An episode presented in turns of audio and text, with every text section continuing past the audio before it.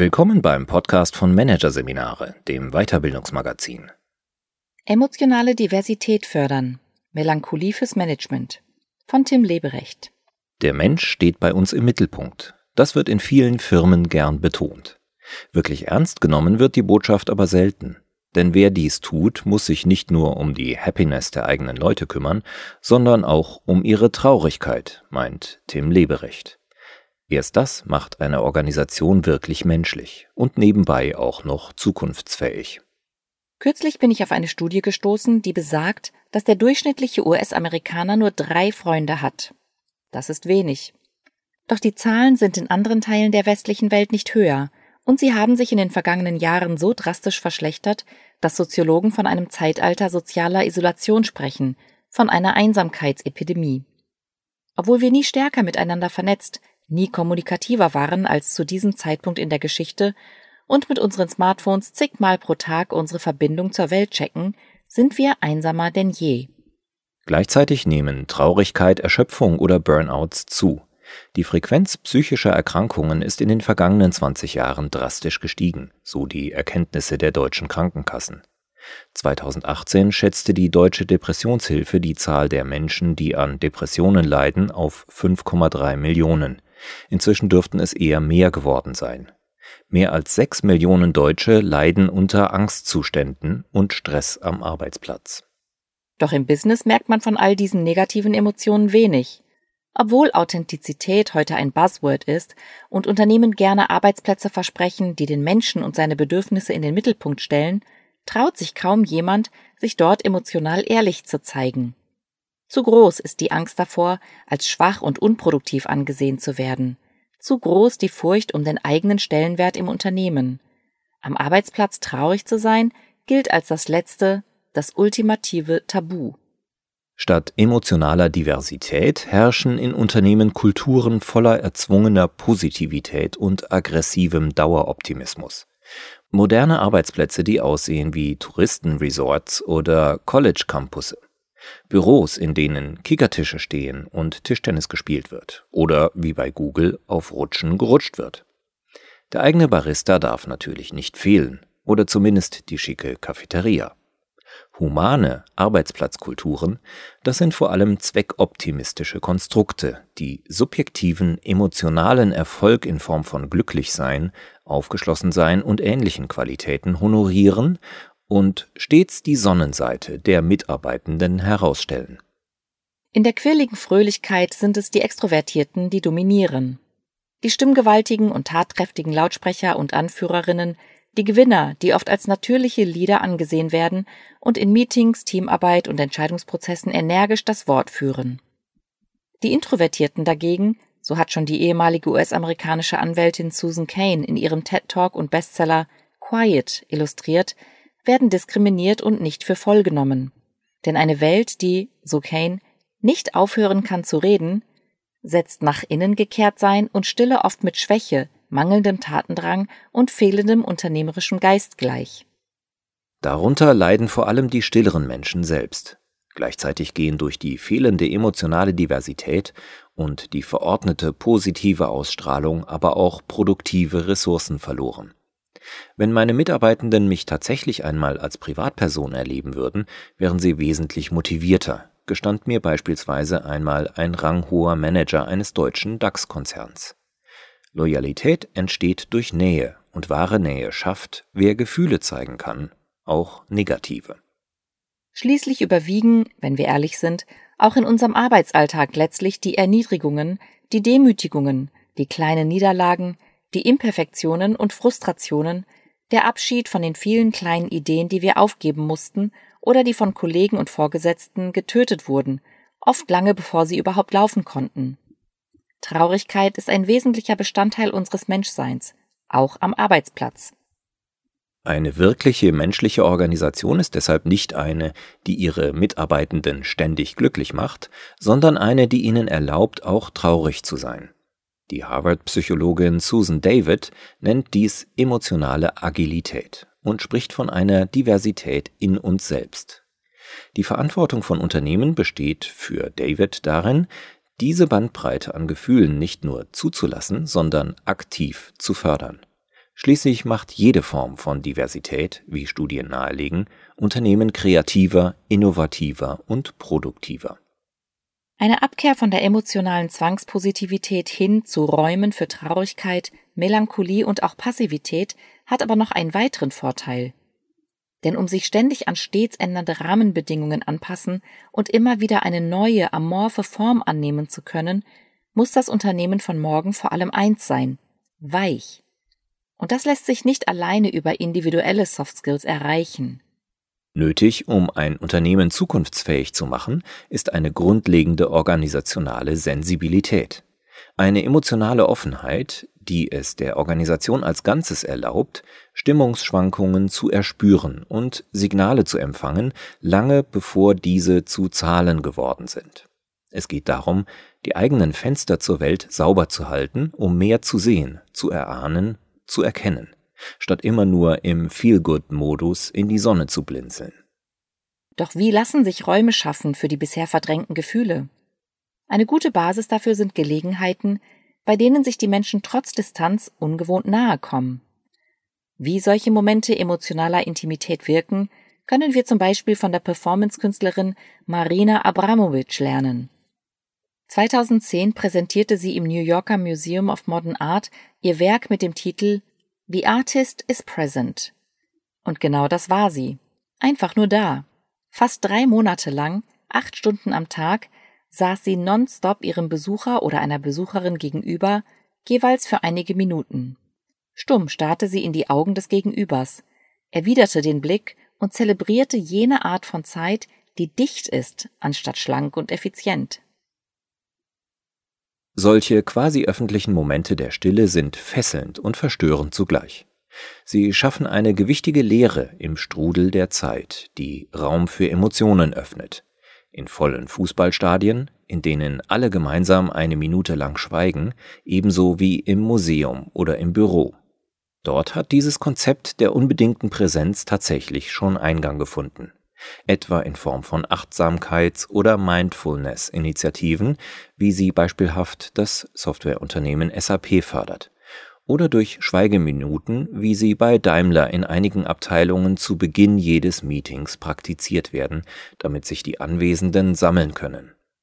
Ein experimentelleres Format sind sogenannte Silent Dinner. Die stillen Abendessen, wie sie in Klöstern und anderen spirituellen Orten seit Jahrhunderten an der Tagesordnung sind, sind ein wunderbares Gegengift zur digitalen Überwältigung unserer Zeit.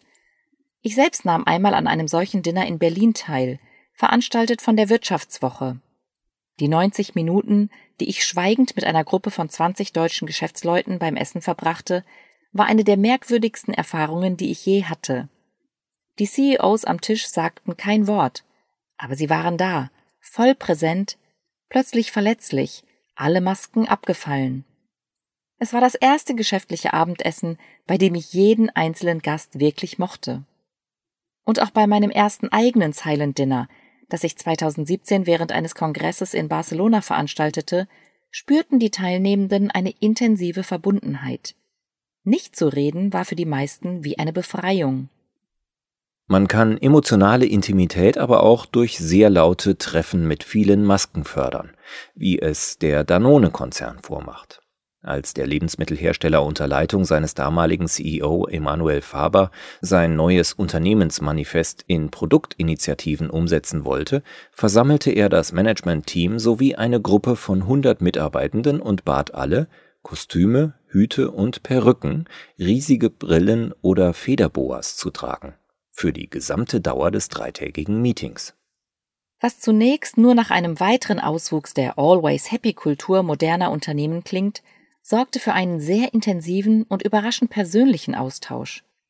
Am Ende verließen alle das Treffen mit konkreten Entscheidungen und jeder Menge Enthusiasmus. Lorna Davies, die Danone-Managerin, die die Idee zu diesem unorthodoxen Meeting gehabt hatte, erklärte den Erfolg so. Unterschätze niemals die Macht einer lächerlichen Perücke. Denn Perücken zersetzen Hierarchie. Das ist wichtig, denn Hierarchie blockiert Intimität in beide Richtungen, für den CEO und den Praktikanten. Perücken wie auch Masken erlauben uns, diese Barrieren zu durchbrechen und jemand anderes zu sein, jemand, der es wagen kann, die eigenen Gefühle ins Spiel zu bringen. Die Freiheit zu fühlen und dies auch zu zeigen, lässt sich zudem auch mit symbolischen Handlungen eröffnen. So lässt sich organisatorische Trauer durch Zusammenkünfte institutionalisieren, die das Ende von Projekten, das Ausscheiden von Mitarbeitern oder das Scheitern von Initiativen würdigen. Solche Rituale können beim Loslassen helfen, indem sie negativen Gefühlen Raum geben. Diese zu zelebrieren macht es leichter, neue Räume mit Bedeutung zu füllen. Eine symbolische Handlung ist auch jeder friedliche Protestmarsch. Er verkörpert den Widerstand, ohne den Status quo tatsächlich zu verändern. Wir spielten mit dieser Spannung, als wir beim House of Beautiful Business 2019 zu einem Trauermarsch für den Shareholder Value einluden. 50 Teilnehmer unserer Konferenz zogen mit Blumen, Kerzen und Musik durch die Straßen von Lissabons Baixa-Viertel, dem historischen Finanzzentrum der portugiesischen Hauptstadt, um dem Konzept der Gewinnmaximierung für Anteilseigner die letzte Ehre zu erweisen. Im Jahr zuvor hatten wir eine ähnliche Prozession organisiert, damals als Beerdigungszeremonie für Ideen, die abgelehnt worden waren oder deren Zeit nun vorbei oder nie gekommen war. Die Trauer um gestorbene Ideen sollte helfen, Raum für neue zu schaffen, sowie den Wert von nicht verwirklichten Ideen fassbar zu machen. Ungefähr 20 Teilnehmer hatten ihre verstorbene Idee auf einen Briefbogen geschrieben, der am Ende des gemeinsamen Marsches am kleinen Praça des Flores in einem gemeinsamen Ritual verbrannt wurde. Die Asche wurde dann in einen Brunnen geworfen. Wer das seltsam berührend findet, hat erkannt, worauf es ankommt. Hier wird die Melancholie gefeiert. Sie ist es vor allem, für die wir in Unternehmen Platz schaffen sollten, um diese menschlicher zu machen und sensibler für die Welt. Denn Melancholie passt hervorragend in unsere Zeit voller einschneidender Veränderungen und Verluste. Indem sie eine Komfortzone schafft für die Trauer um vergangene Zeiten und die schwindende Hoffnung auf bessere, ist Melancholie der perfekte Behälter für die ambivalenten Gefühle unserer Umbruchzeiten. Dabei ist dieser Weltschmerz tatsächlich hilfreicher für die Verarbeitung der aktuellen Herausforderungen als andere Mechanismen, der Zynismus etwa. Zynisch sind Menschen, die verloren haben und glauben, dass das Spiel sowieso nicht nach gerechten Regeln verläuft. Sie diskreditieren alle Lösungsversuche als wertlos, im Wissen um das letztliche Scheitern und erniedrigen dabei sämtliche involvierten Akteure. Sie rauben ihnen ihre Autonomie und Handlungsfähigkeit. Zynismus ist destruktiv. Melancholie dagegen konstruktiv. Das liegt daran, dass Melancholie resignativ und proaktiv zugleich ist. Melancholische Menschen leiden zwar an der Welt, selbst wenn sie gewinnen, weil sie um die letztliche Vergeblichkeit allen Tuns wissen. Doch dadurch, dass sie die Hoffnung fast aufgegeben haben, bewahren sie ihre Würde und setzen sich sinnvoll in Bezug zu Vorgängen, die außerhalb ihrer Kontrolle liegen. Schließlich ist der effektivste Weg, mit dem Verlieren zurechtzukommen, der bewusste Rückzug. Wenn wir selbst wählen, zu verlieren, wiegt der Verlust nicht mehr so schwer. Aus dieser melancholischen Gestaltungsfreiheit entsteht sogar schöpferische Kraft. Denn wer sich emotional einrichten kann im Verlieren, öffnet sich immer auch für neue Impulse. So lassen sich melancholische Menschen leichter als andere vom vorgefassten Weg abbringen, aus der Komfortzone stoßen und zu neuen Quellen der Inspiration führen. Dabei ist der melancholische Blick sehr wach. Gerade weil das große Ganze so vergeblich ist, sind die kleinen Dinge so liebenswert, in denen sich neue Lösungen finden lassen. Unternehmen sind deshalb gut beraten, ihre melancholischen Geister zu pflegen, ihnen Raum und Zeit zu geben, um so von ihren Einsichten und Ideen zu profitieren. Diese Förderung emotionaler Diversität fördert die organisationale Sensibilität ebenso wie ihre Veränderungsfähigkeit. Denn wer melancholisch ist, unternimmt nur dann etwas, wenn es wirklich etwas zu tun, etwas zu verändern gibt. Nicht jedoch, wenn einzig etwas gewonnen werden soll.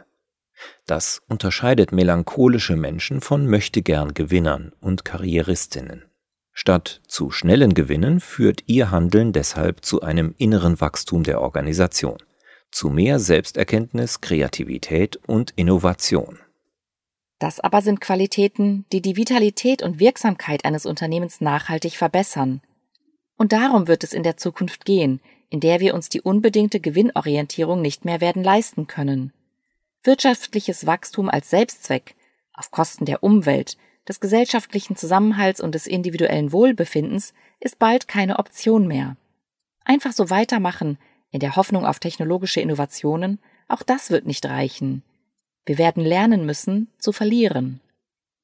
Melancholie wird uns dabei helfen.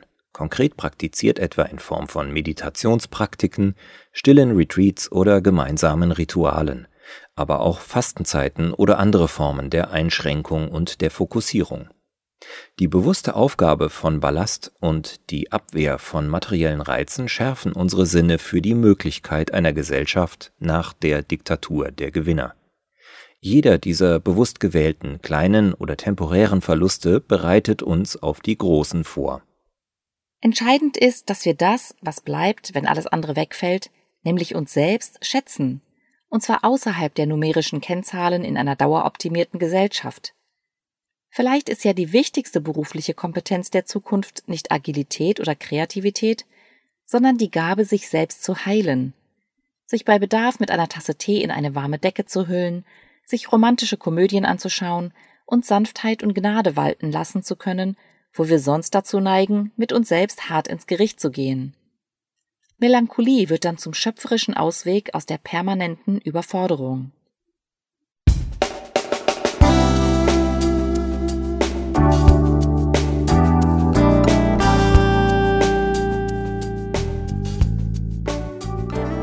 Sie hatten den Artikel Emotionale Diversität fördern. Melancholie fürs Management von Tim Leberecht aus der Ausgabe November 2021 von Managerseminare, produziert von Voiceletter. Weitere Podcasts aus der aktuellen Ausgabe behandeln die Themen Entscheidungsfindung. Langsam ist das Neue schnell. Und Selbstreflexion im Meeting. Vier produktive Prinzipien. Weitere interessante Inhalte finden Sie auf der Homepage unter managerseminare.de und im Newsblog unter managerseminare.de/blog.